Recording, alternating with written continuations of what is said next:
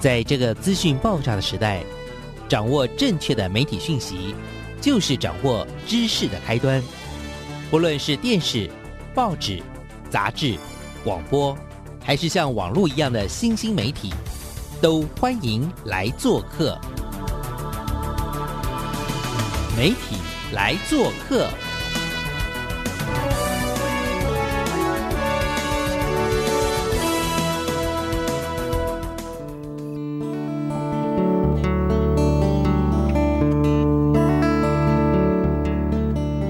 听媒体来做客，我是主持人小黄老师。各位空中的听众朋友，大家早安！很开心我们又在礼拜一的上午跟所有听众朋友空中相会。那这礼拜一的上午呢，要带给大家什么样的新视野、媒体的新趋势？这礼拜为大家邀请到的是，算是我的好朋友加偶像嘛，应该是我们在八年前我们一起在德国八年了，啊，对啊，相遇啊，是是然后那结下了很好的缘分啊。那我们在这边也要感谢一下我们的媒人，叫做小贝老师，他最近出现在我们的节目的频率有点高，这样，但是很开心啦。那当时我们跟今天的受访者，也就是我们客家电视台我们儿少组的黄鸿儒组长。这样讲组长，好像一下就把他弄得距离很遥远管，对对对对对很讨人厌，不太习对不对？惯这个 好了，但其实鸿儒呢，最早我认识他那时候他是导演嘛，啊，对。然后对后来呢，就是等于是变成制作人，然后现在变成有一个行政职。但是我真的还是蛮佩服他，就是他虽然是一个行政职，可我觉得他是一个不甘于只做行政职的，不擅长于行政职，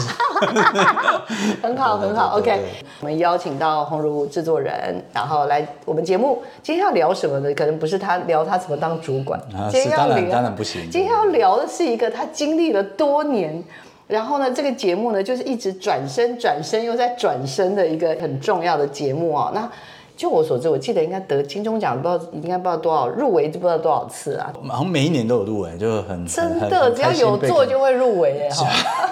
就嗯对啊，就是很谢谢评审肯定啊。对，而且不止金钟，我那时候我印象中好像在慕尼黑，慕尼黑也有也入围了一个有一个吧空屋的，对我做一我有做一集空屋的，然啊后一些还有吗？好像还有加拿大班服，我记得比较大的。哇，好，那今天跟大家介绍的就是我们的。小欧事件部这个节目的，我们邀请的是我们的制作人，然后当然他还也也有一个非常给力的主持人，而且主持人现在也不是只有主持人，他竟然是我们客家台的台长哎你好懂大力，对对对对。但是表示说，表示说你是人，就是说我们的鸿儒制作人跟团队呢很会识人，对不对？就找到了一个厉害的主对，持人，而而且他也他也是我们那时候其实，在一开始有讨论过，哎，要不要去当主持人这件事，我们其实有深谈过。他也对他个人来讲，他很想继续，但他也觉得啊，他身为台长适合吗？我们也讨论过这件事情。嗯嗯嗯。但他后来有一件事说服他自己，也说服了我，就是他觉得如果以一个台长来主持儿童节目，其实他某种程度就代表这个电视台对于儿少节目的重视，而他的确是这样。拍拍手他，的确是这样子，哎，这不是一个场面话，他的确是在跟他合作，就他来当主持人整个过程中，他我们始终有个默契，就是把儿少青少年放在最前面的位置。哦，哎太棒了！哎真的听到了又觉得热血沸腾。各位知道理解吗？知道跟理解为什么小王老师会觉得哇，有有机会跟鸿儒在多年之后啦，我们有机会可以再多聊。那今天当然我们主要就是要聊小欧事件簿，它是一五年的时候其实就已经播出了，对，播出，然后那当然表示筹备可能再更早一点，更早前一年筹备，可能一四。对吧？那我们现在是二零二三，所以一个将近十年前的节目，哎，真的耶，九年、哦十年了哈，真的。然后一五年、一六年、一七年、一八年连续播，对不起，今天换我一直。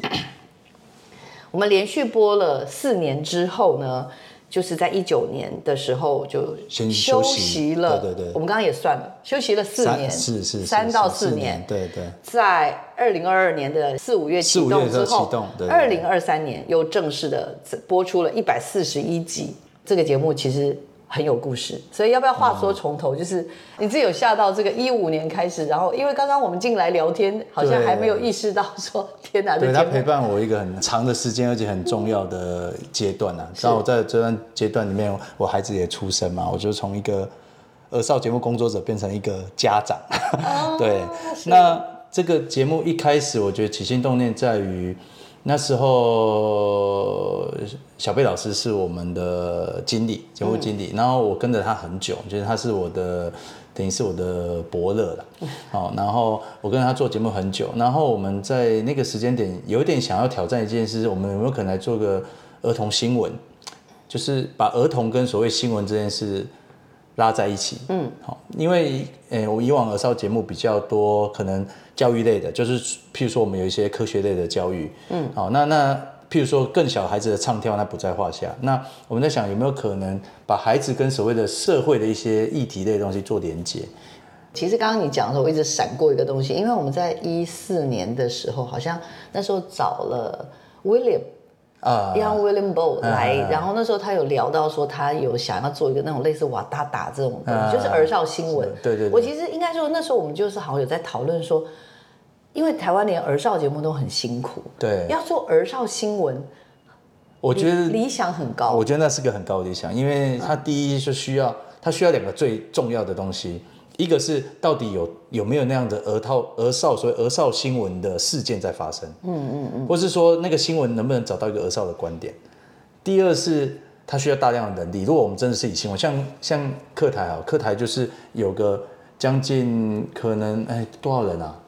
可能五六十人的一个哦，这个数字我不是很很明确，对反正总之就是一个部门，一个新闻部。可是，一年能一个一天能够产出的就是三节新闻。嗯嗯。那我们儿少组的人力，以我们那样的能力，要去支撑所谓的真的是一个新闻的概念的节目的时候，其实我觉得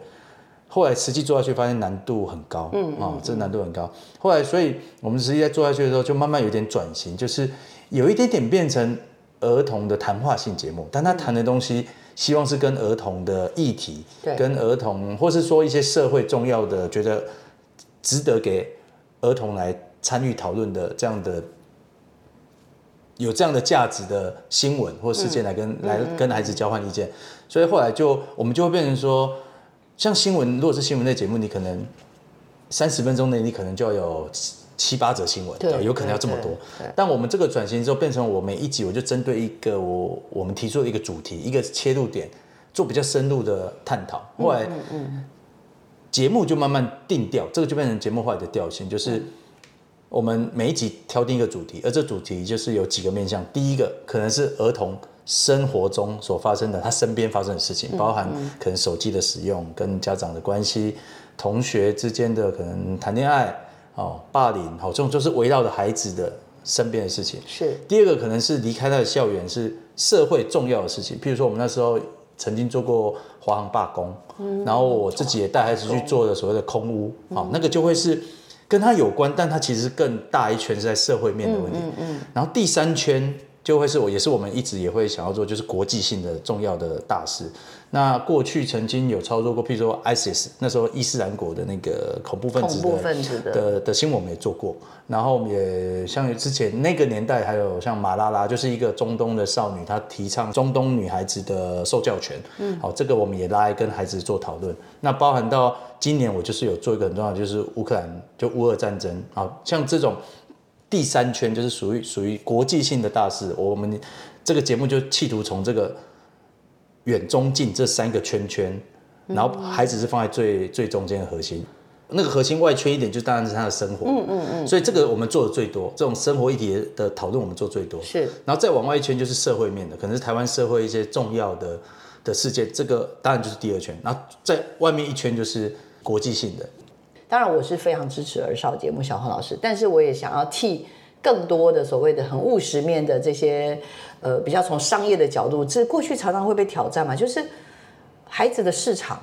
或者是孩子真的懂吗？然后你做的这些东西好严肃哦，孩子会想听吗？嗯，就是我的意思说，有很多很多东西是可以挑战的。刚刚讲了，不管是空屋啦、战争啦，对对对对还有什么 ISIS 啦，哎，对对对。我其实就很焦虑，因为我觉得这些问题都好重要。因为我以前我们去慕尼黑就会觉得说，哎，这问题真的很重要。然后整个会场上大家都在谈 refugee 难民，然后我的一个去的同事啊，我现在不讲他是谁，他就跟我说，这个东西我觉得跟台湾距离好远哦。啊，为什么就是都在讨论这个问题啊？啊，我那时候心里就是很想冲过去给他一个一拳，这样，我心里想说，你就是最好，你就是最好，离你很远啊！你以为现在很远，有一天他就会到你旁边的啦。是是对，所以就是我还是很想要，就是故意来挑战一下我们的红楼制作人，就是真的这些问题，你想要处理的问题都这么难。怎么样去跟孩子？你知道吗？将近九年、十年的节目，这一路我知道你一定有很多的阶段，是是你想要去亲近孩子，但是是真的发现就是他们常常每次就给对也给你一拳一拳说够了，可以亲近了，如何亲近他们？对对对对哦我觉得这个是比做节目更困难的一个问题了，是尤其在现在这个就是自媒体这么发达的，连孩子自己都可以做节目啊，没错他干嘛来看你的节目？我觉得这始终到现在都会不只是我，就是我们所有在公广集团啊，或是在公共媒体在做儿少节目的人的共同的挑战啊。这几年来历程有一些有一些想法转变，就是说，当然，我觉得我们就像刚才讲的那三个圈圈，我觉得我们最重要的主题还是在孩子的生活，因为我我越来越觉得这个节目应该要能够回应孩子的需求。我从过去到现在就一直在思考，是我怎么样去找到那个问题是孩子他会关心的。对，对，但我们的节目不会是那种娱乐型或是放松型的节目，但至少我希望孩子在看的时候，这个问题他觉得是跟他有关的，所以这也是今年为什么我做的比较多，会是希望是跟呃手机的使用，就是那个真的是孩子自己。生活中就会出现的一些，嗯，可能因为这个困惑也是我们跟实际的小欧互动得来的，所以我觉得节目的调整就是我第一一个就是我希望可以更贴近孩子的生活上的需求，但同时为什么我们一一些重要议题要进来，会觉得可能这会有一点点是自己做儿少节目的使命吧，就是觉得如果这些我们知道很重要的议题。我们这些做儿少节目的人也不讲，我们在公共媒体这样子比较没有商业压力的不讲，那谁会跟孩子讲？所以，即使它不是一个受孩子喜欢的话题，但我还是会做。那我相信会有关心这样的孩子会看到。那我常常在想一件事啊，就是说，譬如说我们打开 YouTube 就可以看到那种点阅几百万的那种很多的影片嘛。其实我曾经在怒贴听到一句话，那句话。也是有打动我了。我觉得原文我没办法完全的记住，但他大致上是这样讲。他说他问了我们一个问题，在座所有人一个问题，他就讲师他就放一个一张 PPT，他就说你想要当一百个人的第八名，还是你要做十个人的第一名？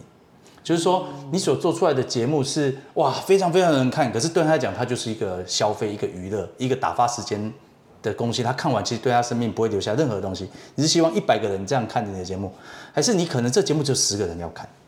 但那十个人看了之后，他觉得他被影响，他的生命好像有些东西被这个东西给触动，触动。嗯嗯嗯。那对我来讲，我觉得这个可能我自己有一个这个使命跟一种，我觉得我应该我们做的东西是应该还是要照顾到这些，因为我们其实老讲，我们也不擅长去做那种。一百个人都喜欢看的那种节目就做不来吧？可能个性啊，我们的特质就不是这样。那我觉得没关系。那我在这样子的一个公共媒体的环境，我有这样的机会，我好好的做。那只有十个孩子要看，但对他很重要的些，我觉得也 OK。嗯，那这个其实也有回应我们近年，就刚好前阵子有办一个工作坊，那个加拿大的公共电视的那个主任，他就一直强调这件事。他说，如何去照顾到少数族群。那少数族群可能不是不是不不一定是说弱势族群那种族群，而是说可能就有一些孩子他有这方面的需求。那我们做的节目其实也，我们都已经是公共媒体，理所当然要关照到这件事。那只是说，我可是我们也不能一直都是那种很唱高调的。我觉得如何去接近孩子，依旧还是我在兼顾那个那个使命感的同时，对我会努力的想要去做，还是要去找到那个最对对，我觉得还是希望能够因为。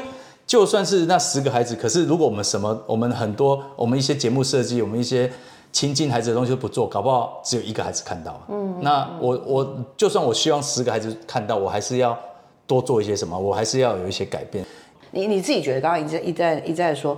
我觉得我自己也有一些东西是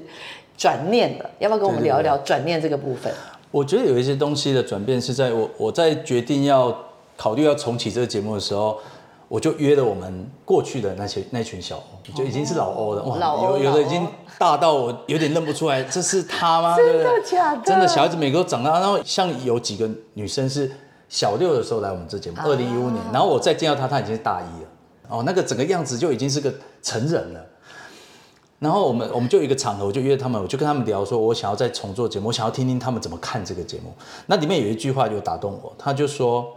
他们说他们其实是自己，因为他们自己参与这个节目嘛，他们觉得他们是到了国中的时候，他回头再看这个节目的时候，他比较知道这节目哦，原来这个节目在干嘛。因为他说他们在小学阶段，他们并不那么想看这样的节目，因为小学还是会比较以娱乐或是比较单向，你给我什么东西我就享受就好。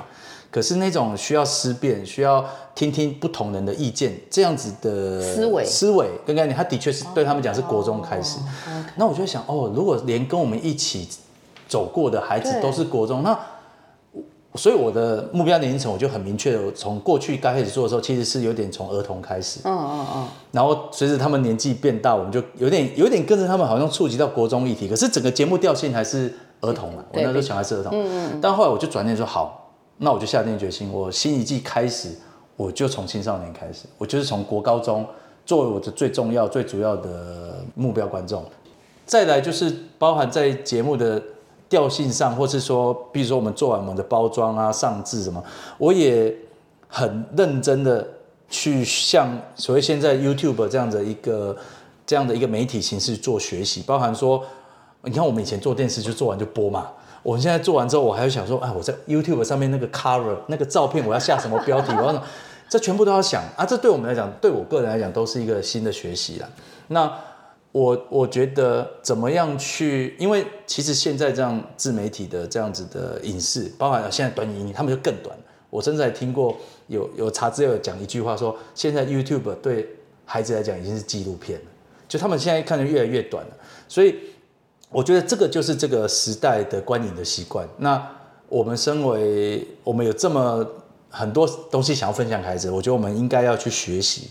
去学习里头我们能学的部分，所以我甚至我这节目我最近也在想说，哎，我也来剪一些短影音，用短短的方式来，有没有可能？小黄老师马上举手说：“太棒了，这个 这个想法太棒了。”就是我觉得我们因为那是他的语言，我的意思说，因为这是他的视觉语言，你可以说你这样不好，你不应该这样，但是因为你一直在那边说 no no No, 的时候，其实他已经知道，我们就画下了那一条，很大的，我们就把孩子推到对，就是我们已经画下了一个水沟，这是客气的。讲难更难听一点，就是护城河。护城河讲更难听一点，就是我们已经是不同的 generation，或者是另外一个所谓的沟，对，所以那个鸿沟已出现，所以我才最常跟大家分享说，不管各位想要进什么小红书，进什么什么 TikTok，进任何想要的东西，拜托你就是没没事，你自己先去申请一个账号，是就是你先进去知道人家在干嘛，是是然后你才跟说为什么孩子要小心，在那里面可以怎样怎样，但是你也要知道人家的游戏规则，对所以这件事实在是太重要了。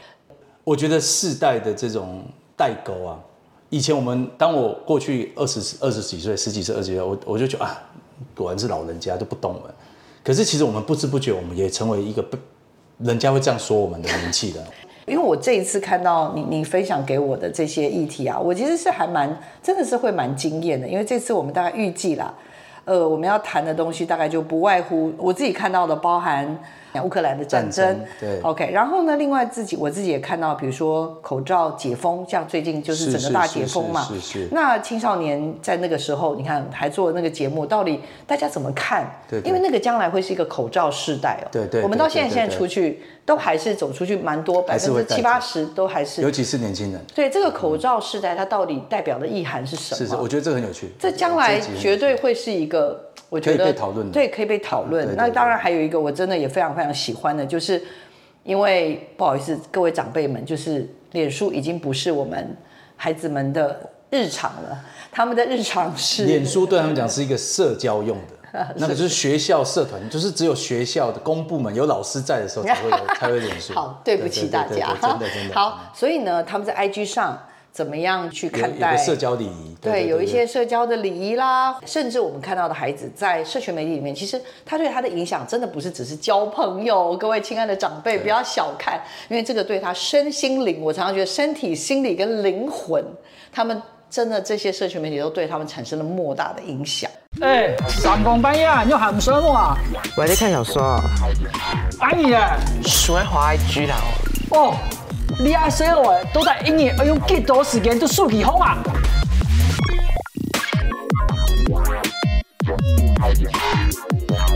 为什么自认自己使用手机是比实际短？你会不自觉的就可能就是把那个时间就是可能会缩短，就是现实生活的时间缩短。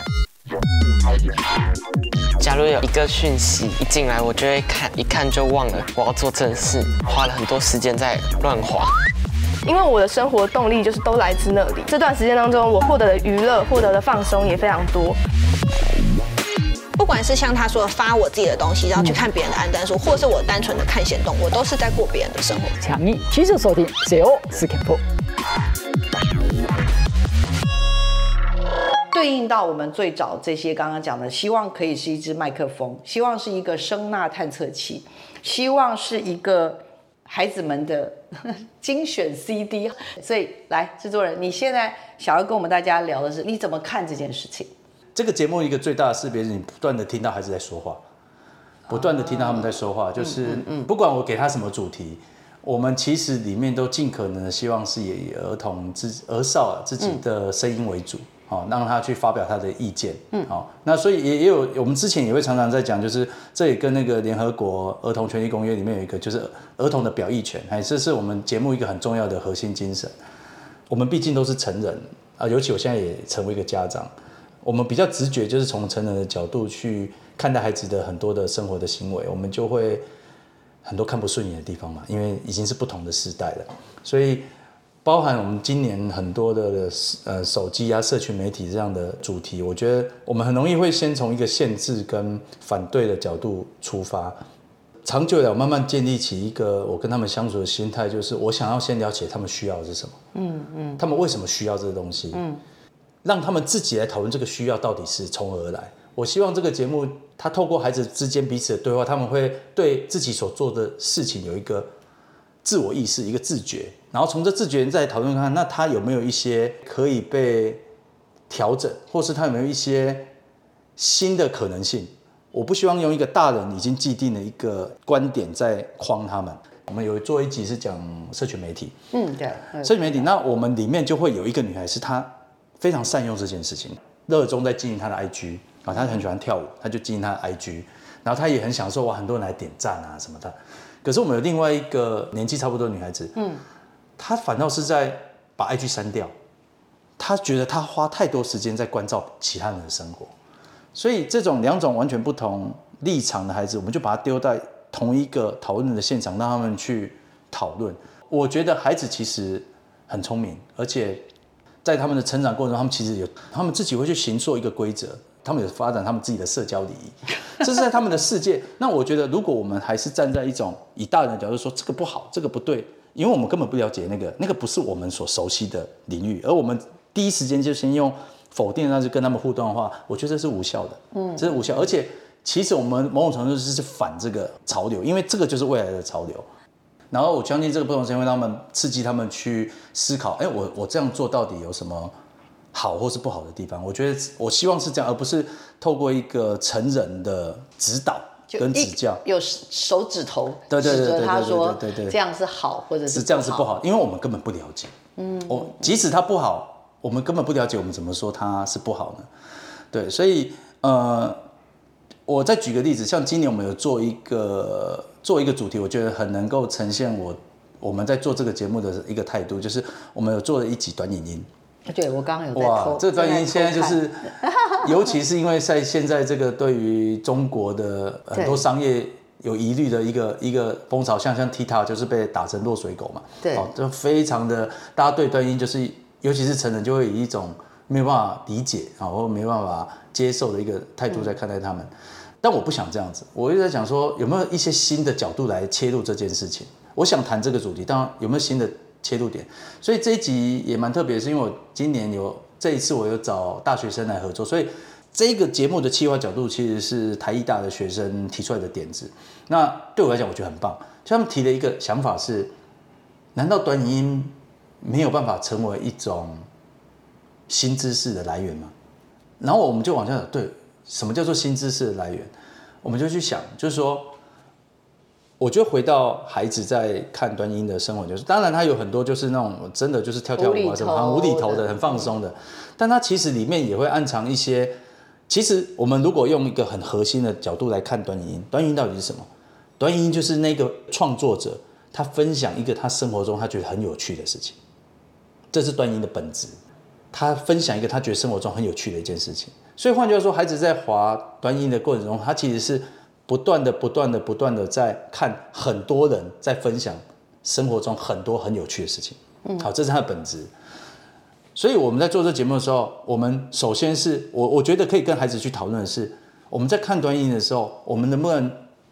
让自己稍微有一点意识的在看这个东西？因为很多时候是无意识的在做。所以我们这一集的上半部就是我们有做一个实验，其实要做一个实验，就是我要他们用两种方式来看端音，一种就是你就一直滑，你就是滑滑完之后，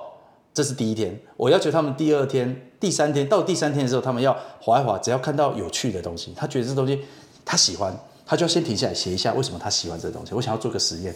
就小孩子经历这个实验之后，他们忽然回来到摄影棚里面，他就跟我分享，他就说：“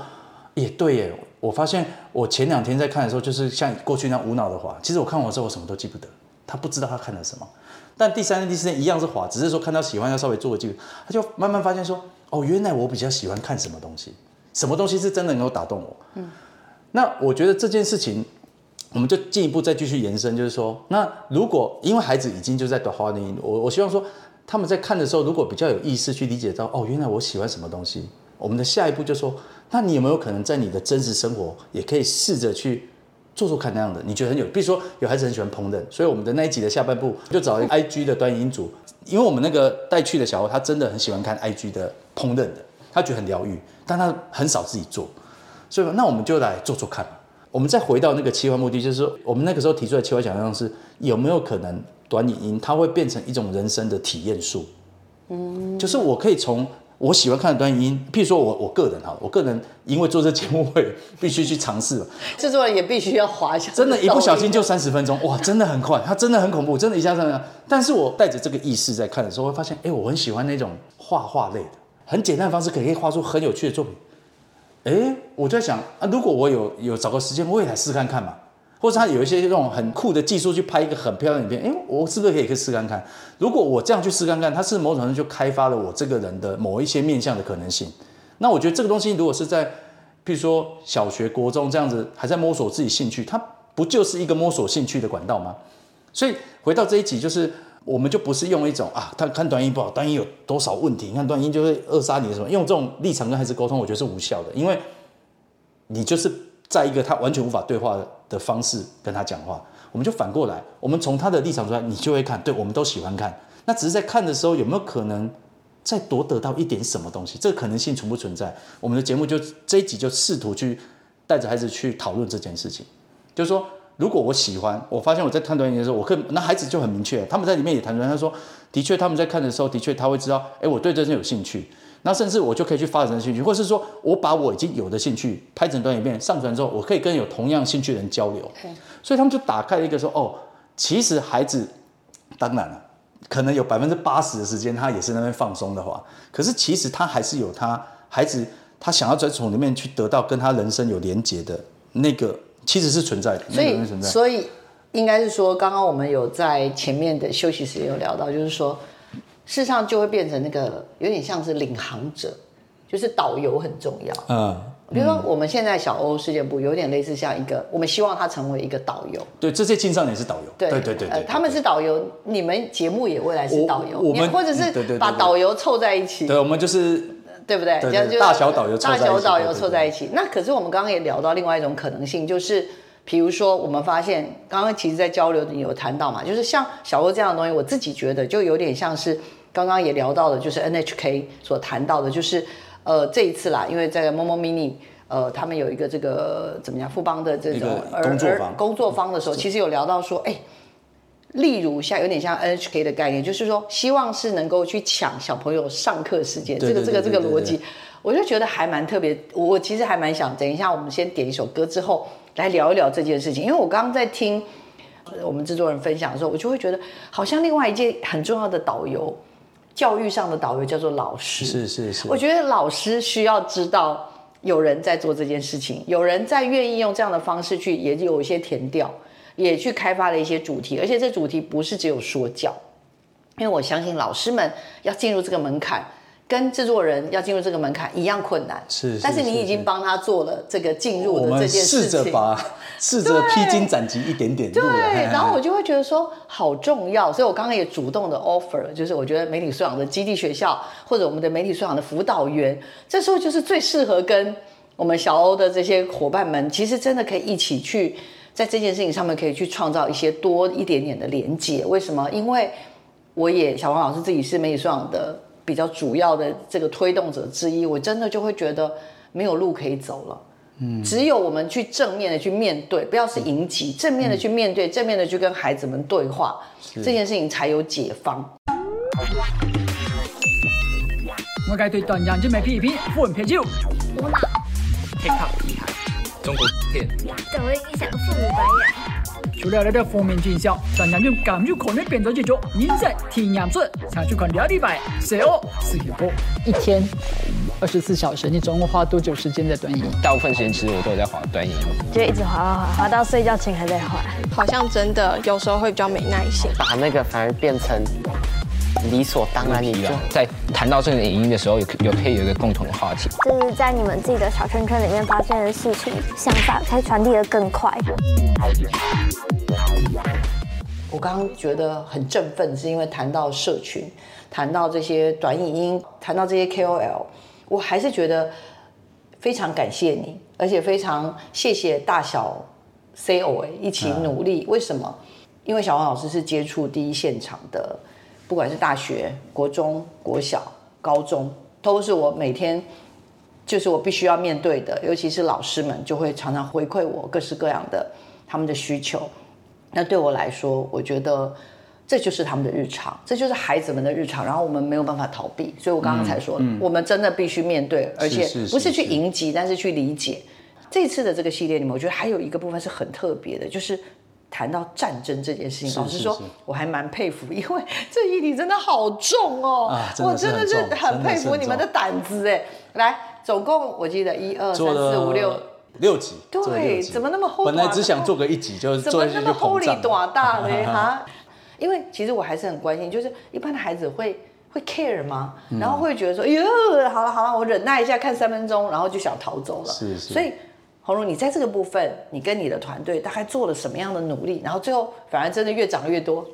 回到我们做小事件部的一个初衷，因为我们是从一个新闻这个初衷开始嘛。虽然我们的形式没有办法做的真的像新闻一样，是，但那个所谓的跟公共性连接、跟国际连接这件事，一直是我觉得是小事件部一个很重要的点。那我每一季也都常尝试想要放一些这些主题啦。乌俄战争的确是一个非常大、巨大的议题，巨大议题。所以，我们本来只想做个一集，然后两集，就发现它其实不是一两集能够好好讲的事情。对，所以今年当然我们有一个基调的做法是访问，当然是我们的一个基调。所以我们有邀请了一个乌克兰的留学生卡卡提亚，对他二十六，然后他来台湾，他是等于战争发生之后，他是逃来台湾的哦啊，然后在台湾他也心心念念他的家乡，然后做了一些事情。对，所以我们就访问了，哎，其实是很难得，就是国家正在发生战争的，跟我们在一个现场对话啊，这这是一个。然后另外，当然他在这个系列的后面的集数有一个是报道者的刘志新，啊，现在离职了，可能他他当时就是以报者记者的身份到现场去采访。我做这一集的起心动念，其实也是来自于他，因为我在开车听 podcast 的时候，听到他对这件事的一些陈述，然后我个人也很欣赏他，所以就要他来做一集，就是有点访问他。现场小朋友问，小欧都在，就直接问他啊。那那个东西是我们花了蛮长时间跟孩子一起整理的，就是他们真的想问的问题，就我们就理出五个关键字啊，包含死亡啦、立场，那些都是青少年他们自发性好奇的东西。这个是这个基调的做法。那我们这一次有尝试一些比较不同的做法，是很想推荐给听众，就是我们做一以剧场的方式来做，就是说，因为我觉得回到战争，这一听他就觉得哇严肃。哇，离我们好远哦！虽然我们台湾现在也是个被全世界认为可能会发生战争的一个国家，但我们依旧觉得这件事离我们很远。嗯，那我就想，我怎么样让这东西不远，身临其境的感觉？然后我因为我就在因缘机会，我就看到一个在搞剧场的朋友，他就办了一个类似这样战争工作坊，带着一也是一群青少年，一群高中生，以剧场的方式去进入，而且效果很好啊，这让我就有一个很大的刺激，因为我一直想要跟他合作，以剧场方式，我们能不能用这种方式来做节目？后来我们就跟他讨论之后，他就把他那个去做一个很大的改编转型，我们就弄了一个所谓的片名叫做《苏菲与她的战争》的一个剧场沉浸式沉浸式剧场。那什么叫沉浸剧场？就是说，我们就邀了我五个我我们里面的小欧，他们进到我们就借了一个像废墟在万华那边一个像废墟的空间哦。可是他那个废墟刚好是很有东欧风的，因为他的前的屋主是德国人。我们创造一个虚拟的乌克兰家庭，然后里面有一个女，一个十六岁的少女叫苏菲，他们在过程要听故事，然后还要帮这个剧情里面人做决定。我们就尝试用这样的方式，我们就创造一个虚构的故事，是这个苏菲跟她的家人在战争的第一天到战争的大概两周后这一段时间，她到底经历了人生怎样的一个故事，而这里面会有一些选择点，我们就要让。听这个故事，进到这个剧场里面的这个孩子，他们必须现场讨论，决定他们要走向什么结局。嗯，因为我们的里面所虚拟的故事，全部都是根据真实的新闻事件去改编的。这有两个目的，第一个，我希望透过这样的一个剧场，有点像说故事的方式，让观众可以听到哦，原来乌克兰人经历了这样的事情。我很意外是他们非常沉浸在这个故事里面，把自己投在那非常投入，他们流泪，他们为那个里面的孩子担忧，他还是甚至问我说。为什么他跟我们通讯是打中文？他不会怀疑说，哎，这一定是假的。他们不会这样，他们非常沉浸。我我觉得很意外，觉得很有趣。我觉得非常有趣，这就是剧场的魔力。所以我们也想要说，沉浸这么贴近这个战争故事，孩子他们对于战争会产生一个怎样新的面向？嗯，操作下来，我觉得某些部分我觉得蛮成功的。像我们孩子就会讲一个，他说，像有个孩子，我举例来讲，我们里面有一个唯一的男生，在几年后他就要当兵了。他就说，如果战争发生了，他是说以他，或者是他觉得身边人，大家都是说我一定要保卫，我要捍卫我台湾的民主自由，这个是本来就应该做的事情。他觉得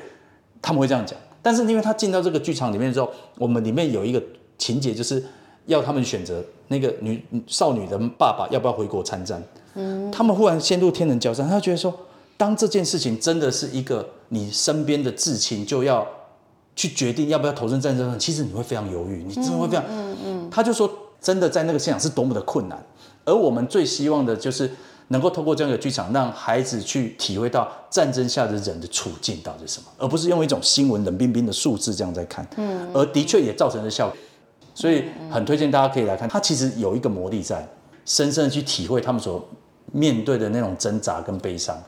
就是应该是说，这个东西可以被运用在很多地方。那只是说，因为不是每个孩子都可以去参与这种有这个机会，对对对剧场，所以我们等于是把这样子的一个孩子的参与，然后把这样一个议题，因为这议题可以一直套被套进去。对对对，你可以套任何任何的议题。所以未来我也希望说，哎，我们有没有可以再尝试第二次？一，对，因为我觉得回到一个一个剧，我们如何缩减？我们跟那个议题的距离，我觉得剧场是一个很有效的方式。很有效的啊！当然，像譬如说，我很欣赏的公司的青春发言人，他们有做过自杀，他们是用互动式的网页，有点像游戏。我觉得那个也很有效。嗯嗯，我那也很有效啊！只是说我们采取的不是用游戏的方式，我们是把真实的青少年摆进去。我想要听听看他们到底会怎么讲，所以我们就用了另外一种是剧场，可是它其实都会有一种互动感。希望啦，在这个过程当中，让大家，因为等于就是有透过影像，其实这个东西，我觉得是一个非常非常好的一种体验或者视觉的一种一种学习。那个帮我们做音乐的那个音音效公司的对伙伴，他也很喜欢这一集，然后所以他也很用心在做音乐，所以音乐部分也是，我觉得也是做的很不错。很用心。所以影视就是这样，影视就是一个需要媒合，对，要组织各式各样的视觉的、听觉的人的哦，各式各样的条件。形成那我觉得这一次算是我蛮开心有这样子的一个一个创作历程，我也我也觉得我觉得很不错，是虽然集次有点多，但是我觉得就是在这个，因为我刚刚讲了，本来要一到两集，但不不小心就做了六六到七集，因为实在是太多面向可以做了。没错没错，好，那我我其实会很想要就教红如啦，因为其实跟孩子。不啰嗦，也前前后后混了，中间当然有休息啦，但是前前后后也混了五六年、六七年、八九年了哈。嗯，那其实面对现在真的这种新科技啊，这种新的挑战，给我们的这些家长们啊、父母们啊、老师们啊一些些的 advice，有什么话真的很想跟爸爸妈妈说？建议我不敢这样讲，因为我现在也成为一个家长，我我知道成为一个家长之后的很多的难处，很多跟孩子相处的时候，我们有时候会变得，哎呀，我好像变得不是我想象中或理想的自己。我觉得我非常的非常的深刻的体认到这件事情。那但我觉得，如果在某一些时候，我们可以给彼此一个机会，一个空间呢、就是说，我们放下那种。我希望你一定要怎样的那个念头，我们先好好去听听他们，他们到底想要什么。嗯，他们做某一件，他为什么要一直划手机？他为什么一直在 IG 上面跟人家互动？我觉得因为世代的差异，我像我们以前就是打电话，那他们现在整个整个生活条件其实很多都都不一样了，外在条件也不一样，他们现在也不能下课就到外面有个什么公共场所跟孩子在那边嗯瞎混。我们以前有，现在没有，所以他们现在那种维持社交。维持那种巴迪巴迪呢，就是在 IG 上，就是在游戏上。我自己也是这样在告诉自己，就是嗯，静下心，然后看着我的孩子，嗯，看看他，然后他在做一些他很很享受的时候，我会看着他，我会想说，他这个快乐是从何来？我先不去否定，比如他可能在玩游戏或什么，我就说哦，你又在玩游戏，而是他为什么会觉得这么快乐？然后我或许也可以跟他聊聊，你这快乐是什么？如果说要很具体，我觉得再丢出一些。一些否定句或是一些命令句之前，我觉得可以先问一些问句啦。我觉得我们可以多问一些问句，跟孩子相处的时候，嗯嗯，多问一些问句，就是好奇他的生活，好奇他的。譬如说，好，回到我们的节目，我也觉得，或许我们这个节目，如果各位家长跟或是老师觉得可以运用，我觉得它或许是一个我们去找到问句的一个媒介。所以，鸿儒制作人给了我们几个提醒。第一个当然就是学会跟孩子们问问题，对对对，然后学会让自己也成为一个有好奇心的人。是是是，就是回到刚刚说的了，就是我们还是要回到一个当初最早我们看到他的时候的那对那个 first love，我我我们 first love，对对对对，我们一开始都这么爱我们孩子，那为什么有时候我们为什么会产生出距离？我觉得这个问题是，身为家长，我现在就会很小心，因为我现在我有感觉到这件事啊，就觉得我好像有时候对他有点凶。为什么我何必要这样呢？我为什么是用这种态度来对他？嗯对，太棒！有没有什么大家服用小屋事件簿之前想要提醒的事情？不敢说什么提醒啊，我觉得就是是邀请啊，家长可以如果跟你的青少年孩子有一个机会，可以看看。我觉得除了刚才讲的剧场，我觉得也很推荐我们战争的对话，就是。我们邀请了三组家庭，然后让青少年跟他家庭里面的成员去聊，如果战争发生了，我们该怎么办？我觉得这是个很具体、很实际，但他们聊起来也很轻松，其实不是很严肃。好难的问题呀！很难的问题，但对，真的很难问题，但其实是可以聊聊聊看的。其实过程是蛮有趣的，过程是蛮有趣的。谢谢鸿儒制作人知无不言的分享。也带给了我们，就是真的这将近八九年，好，这然后将近一百五十集、五十一集所淬炼出来的能量，我觉得今天真的是不是只有一颗珍珠，今天有好大的一颗珍珠，不断被青少年教育之后的心得，对心得，然后也用小屋事件部来陪伴着所有的人，也希望这个节目我真的邀请大家来，希望能够继续下去。好，谢谢，谢谢。我们是不是要提醒大家一下，可以在 YT 上面对不对？哦，对，我们的所有的。节目在 YT 上面都可以搜寻，就在 YT 上面搜寻小欧事件部。事件部，对，那也可以连接到课台的官网，也有一个整理区。我希望这个节目能够让更多的孩子接触到嘛。近期会希望把它打造成一个类似教案的结合，然后可以让校园里面老师在不管是社会课啊、生活课啊，或是随便什么课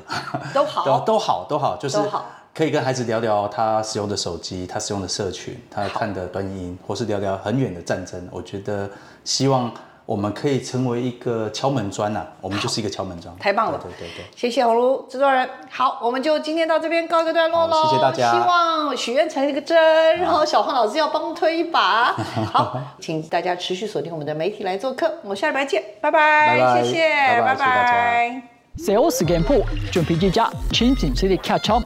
有五个小屋，围绕一家一年不可能家庭总判，在这穷下经过战争。我们要打开一个旅程，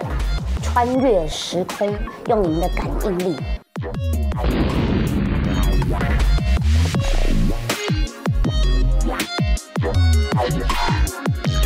说实在，我不知道，就是俄罗斯他们到底会会怎样对待我们。我也可以，就是直接去马里乌波尔。他已经改变了我原本的生活，我原本的信仰，我原本所选择的一切。我觉得他们都有共同目标，就是保护家人，就是他们是保护的方式不一样。这个国家没有我去当兵，不一定会有差什么太多的事情。可是我的家不能没有我。